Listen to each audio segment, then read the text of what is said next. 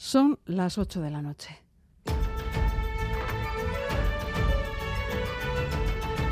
Crónica de Euskadi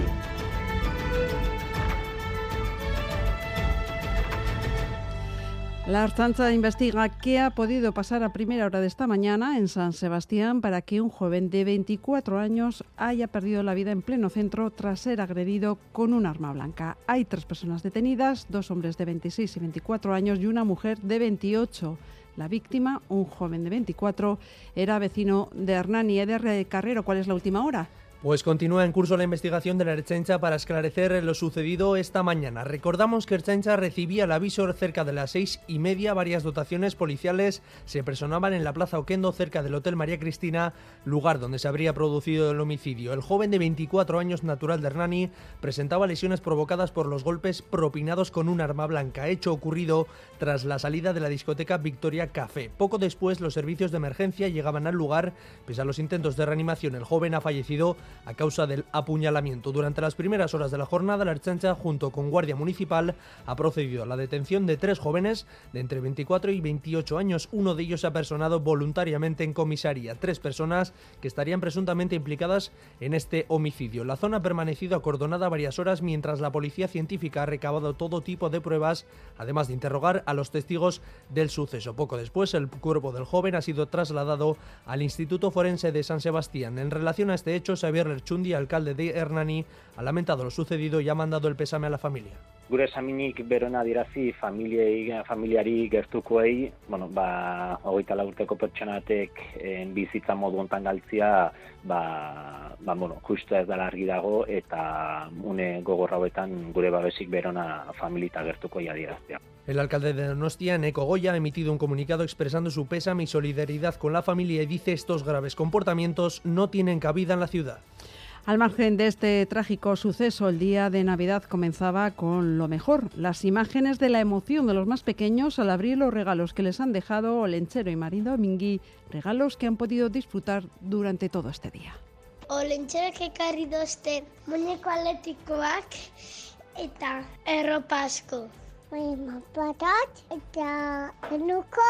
Margoa, txetxito, En la crónica política hoy era el día de interpretar el mensaje navideño de Felipe VI en el que éste advertía del peligro de erosión de las instituciones derivado de la división y de la crispación política actual. Socialistas y populares se han unido en esta ocasión para hacer una valoración positiva del discurso. El PNV, EH Bildu y el Carrequín Podemos lo han criticado. Escuchamos a Hitor Esteban del PNV, John Iñarritu de EH Bildu y a Roberto Uriarte del Carrequín Podemos. Él lo tiene fácil. Hemos presentado también una enmienda a la modificación de la Constitución en el que se limita la inviolabilidad a las funciones públicas. Prefiere no retirarle el título de rey y no expulsarlo de la Casa Real, vemos que el rey pierde toda credibilidad. Para nosotros es una estrategia, es decir, hay una erosión de las instituciones porque hay una estrategia de erosión de las instituciones. Y a falta de una semana para que acabe 2022, el consejero de Economía y Hacienda, Pedro Azpiazu, descarta la recesión económica. Considera que hay indicadores que señalan que Euskadi crecerá el año que viene, aunque de manera más moderada que en 2022. Lo ha dicho en los micrófonos de esta casa, de Radio Euskadi descartaría la recesión. Lo que pasa es que basta que diga esto para que ocurra o no algo, pero en principio yo descartaría la, recesión. Yo creo que en ese sentido Olenchero además nos tiene que echar una mano para que efectivamente no podamos rechazar esa recesión y que, y que la economía funcione bien. Insisto, no, no va a crecer al ritmo del año 22, va a ser un crecimiento más moderado y mañana encaramos ya el inicio de la recta final de este 2022. Lo haremos con peores eh, condiciones climatológicas que las que hemos eh, disfrutado durante estos días. Miriam Ruiz de Euskalmet. Para mañana sí que esperamos un ambiente más gris y más eh, fresco, especialmente de cara a la tarde. Va a llegar un frente, pero lo hará de forma debilitada, de manera que nos dejará muy poca lluvia. Sí que puntualmente se puede escapar algún que otro chubasco, sobre todo por la tarde, pero mañana la lluvia apenas será relevante. Además, durante la mañana el viento todavía soplará con un toque del sur, de manera que las temperaturas serán suaves y se abrirán algunos claros durante la mañana, pero según avance el día, el viento se irá fijando de componente norte. Con este cambio de viento aumentará la nubosidad eh, y bajarán las eh, temperaturas. Por lo tanto, mañana esperamos un ambiente más fresco y más gris, sobre todo por la tarde.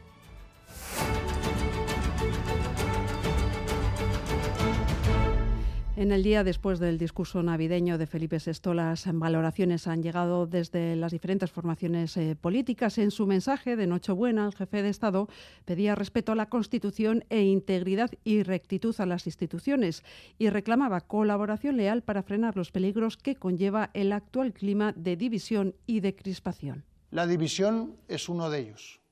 El deterioro de la convivencia es otro. La erosión de las instituciones es el tercero. Un país o una sociedad dividida o enfrentada no avanza, no progresa ni resuelve bien sus problemas, no genera confianza. La división hace más frágiles a las democracias. Socialistas y populares eh, se han unido en esta ocasión para alabar el mensaje navideño de Felipe VI. Desde otras formaciones, la lectura del mensaje ha sido bien distinta. El PNV y Bildu coinciden en recordar las causas pendientes del rey emérito e instan a la Casa Real a tomar medidas. Desde el Carrequín Podemos afirman que esa erosión responde a una estrategia. Xavi Segovia. El Gelchal Aitor Esteban instaba a Felipe VI a impulsar cambios en una constitución que no representa a toda la sociedad, entre ellos limitar la inviolabilidad del rey. El diputado en el Congreso de Euskal Herria Bildu, Jon Iñarritu, reprochaba al monarca que aún no le haya retirado el título de rey a su padre. Él lo tiene fácil en lo que corresponde, al menos a la suya, porque hemos presentado también una enmienda a la modificación de la Constitución en el que se limita la inviolabilidad a las funciones públicas. Prefiere no retirarle el título de rey y no expulsarlo de la Casa Real. El rey pierde toda credibilidad para hablar de la erosión de las instituciones. Una erosión en las instituciones que, según Roberto Uriarte del Carrequín Podemos, está generada a propósito por lo que es necesaria la unidad de las fuerzas en el gobierno central. Hay una erosión de las instituciones porque hay una estrategia de erosión de las instituciones frente a las cuales es fundamental la unidad de la coalición de gobierno y de todas las fuerzas del bloque de investidura que lo apoyan. Y precisamente su socio de gobierno, el Partido Socialista, coincide con los populares en alabar el discurso. Cristina Narbona, Partido Socialista, Laura Garrido, Partido Popular. Nos convoca a un ejercicio de responsabilidad individual y colectiva precisamente para garantizar que nuestras instituciones públicas son sólidas y pueden garantizar la convivencia en democracia. Y a la vez puso encima de la mesa las eh, soluciones frente al desasosiego, la incertidumbre eh, que generan todos estos riesgos por aquellos que sistemáticamente quieren socavar nuestra democracia una unidad que pasa por respetar la Constitución. Y en Cataluña, y en el marco de la tradicional ofrenda floral al que fuera presidente de la Generalitat francés Macía, el actual presidente Pera Aragonés ha aprovechado para valorar el discurso del rey y afirma que este no es precisamente ejemplo de rectitud ni de integridad, dos de los valores que reivindica. El discurs del rei no ha portat cap novetat. Eh, de fet, eh, la monarquia no és exemple ni de rectitud ni d'integritat des del punt de vista institucional. Nosaltres avui ens refermem més que mai als nostres valors republicans Y más cosas. Entrevistado aquí en Crónica de Euskadi, fin de semana, el consejero de Economía y Hacienda, Pedro Azpiazu, ha confiado en que se cumplan las previsiones económicas del gobierno vasco y no haya recesión en los próximos eh, meses. Considera que hay indicadores que dan esperanza e invitan al optimismo. Además, ha asegurado que no había voluntad de llegar a un acuerdo presupuestario por parte de la oposición. Saray Pérez. El Parlamento Vasco aprueba los presupuestos de Euskadi 2023, unos presupuestos en los que Osakidecha y Educación tendrán un peso importante, presupuestos aprobados con el apoyo de PNV y PSE. Tras el Pleno, esta era la valoración que hacía el consejero de Economía y Hacienda, Pedro Azpiazu, para Radio Euskadi. De hecho, cómo no, Es un trabajo importante eh, pensando un poco en las necesidades de la ciudadanía y en la situación económica y el, entorno en que vivimos. Y bueno, pues eh, tenemos ya unos presupuestos aprobados en marcha. Asimismo, el consejero ha criticado la postura de EH Bildu, aunque asegura respetar los motivos de cada grupo político. Aspiazu dice tener la impresión de que la coalición Abertzale no ha tenido intención de apoyar los presupuestos. La clave política de EH Bildu es estar en contra de lo que haga el gobierno, no así en Madrid o no así, no así en Navarra. En Navarra han planteado cuantías mucho más pequeñas que las que que las que solicitaban aquí y han entrado con menos condiciones en este sentido, ¿no? En cuanto al debate sobre el concierto económico, el consejero ha sido tajante con Radio Euskadi. La crítica de brocha gorda, fundamentalmente por parte de algunos partidos, criticando sin mayores argumentos de concierto. Algunos igual no lo quieren conocer porque si lo conocen es más difícil criticarlo, ¿no? Prefieren la crítica fácil desde el desconocimiento. En su previsión económica para el 2023, Azpiazu se muestra optimista, descarta que vaya a haber recesión y que el crecimiento económico, aunque menor que el del 2022, será suficiente para asegurar la creación de nuevos empleos y mejorar así el dato del paro. Y en Galicia, en el municipio pontevedrés de Cercedo Cotobade, los equipos de emergencias han dado por terminado el operativo de rescate de las víctimas del autobús que esta pasada noche caía desde un puente a un río en una altura de 70 metros. Hay seis personas fallecidas y dos supervivientes, uno de ellos el conductor del autobús que ha dado negativo en las pruebas de alcohol y drogas. El presidente de la Asunta, Alfonso Rueda, ha apuntado a las malas condiciones climatológicas como una de las posibles causas del siniestro y señala la importancia de que alguien avisara desde el propio autobús para que las labores de rescate se iniciaran con prontitud. Parece ser que sí, ya el autobús cuando estaba abajo, alguien desde, desde dentro del autobús hizo una llamada al 112, por lo tanto se puso en marcha inmediatamente el operativo de rescate y probablemente eso fue lo que facilitó que dos de las personas, ya ven las imágenes, es tremendo, impresionante ver el autobús, parece increíble que hayan sobrevivido esas dos personas, pero seguro que tuvo que ver mucho con la actuación tan rápida y tan profesional de los equipos de rescate. En el Vaticano, en la bendición Urbi et Orbi, el Papa Francisco ha afirmado que el mundo está enfermo de indiferencia y ha clamado para que se ponga fin inmediatamente a la guerra insensata en Ucrania. Il Signore ci renda pronti a gesti concreti di solidarietà per aiutare quanto stanno soffrendo e illumini le menti di chi ha il potere di far tacere le armi e porre fine subito a questa guerra insensata. Desde Rusia, Putin afirma que está listo para negociar y culpa a Kiev y a sus aliados de Occidente del bloqueo en el diálogo, mientras las autoridades ucranianas subrayan que Putin busca eludir responsabilidades. Y en Estados Unidos el temporal de frío, nieve y heladas remite la bomba ciclónica que se, que se da una vez cada 40 años ha dejado varios muertos a su paso. Yeray Díaz.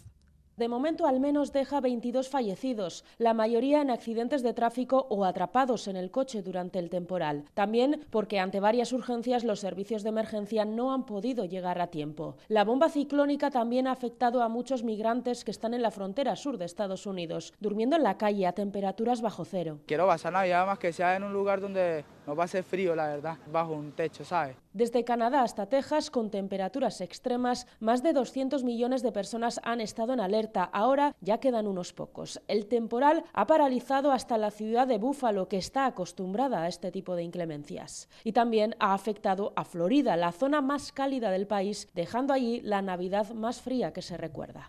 Y la crónica deportiva pasa por los frontones. Alex eh, Peral, en Gabón. Gabón va y sí, la actualidad, como tú bien decías, deportiva pasa por el frontón Astelena de Ibar en el Festival Navideño de Pelota y con la victoria de Altuna y Tolosa sobre Peña y Marisco Herrena en esa quinta jornada del Campeonato de Parejas. La primera pareja se ha impuesto por 22 a 18 en un partido donde el tándem colorado ha dominado en el marcador en prácticamente todo el encuentro. Altuna y Tolosa han sido capaces de llevar el ritmo del partido en gran parte del encuentro, pero sobre todo tenemos que destacar el trabajo de Joaquín Altuna, que hoy se ha vestido de gala para deleitar al aficionado del frontón de Ibar. Joaquín Altuna hablando de la muy buena pareja que forma con Tolosa. Nire sartzen itzenen, ba, ire mine eta geho, beak ematen haitu Xabik hemen atzetik lan handi, ez? Askotan, urrutitik eta hemen atzetik ene ezkerrak indare eharkik entzeu, eta esan nuke beak partidu oso zaie eta oso kompleto hain ez? Da, ni maia esan nuke oso guztu haitu naizela eta biok pareja oso nahi nula. Punto importante el de esta tarde para los colorados que se sitúan con tres, al igual que sus rivales de hoy. Peña y Merezco Herrena llegaban como favoritos, pero se van a tener que conformar con esa segunda derrota. Xavi Tolosa analizando la clasificación. Egia esan, ba, bueno, txapelketa hasieran eolako marka sinatzeko esango baliue e, bosgarren jardunaldiako nik uste sinatuko genula. Gaina, ba, bueno, elordita zabal eta bikotea dauneko pasata daukeu. E, horrek bai, ba, zer esana dauke aurra bidan ikuste. Eta, bueno, e, aber maia honi eusten jarraitzen dion eta datorren ostiralen ba, ba berriz partidu ona jokatu eta irazteko aukera daukaun. Mañana finalizará esta quinta jornada con el Lazo y más frente al Ordi Zabaleta en Tolosa y recordar los otros dos enfrentamientos de hoy, con la victoria del Escano y Gascue ante Irribarría y Vicuña por 22 a 18 y el partido de promoción Eguiguren Erostarbe contra su Bizarreta Lisegui que sigue en juego. Y un pequeño apunte en fútbol, viajando en este caso a Reino Unido porque Julen Lopetegui ya tiene al delantero que tanto deseaba, Mateus Cuña, llega en calidad de cedido desde el Atlético de Madrid, aunque no podrá ser de la partida en el estreno liguero del técnico de Asteasu mañana ante el Everton. Es que ricasco, Alex, con la actualidad deportiva finalizamos. La información vuelve a partir de las 9 de la noche y en todo momento en eitv.eus y en la aplicación EITV Albisteac.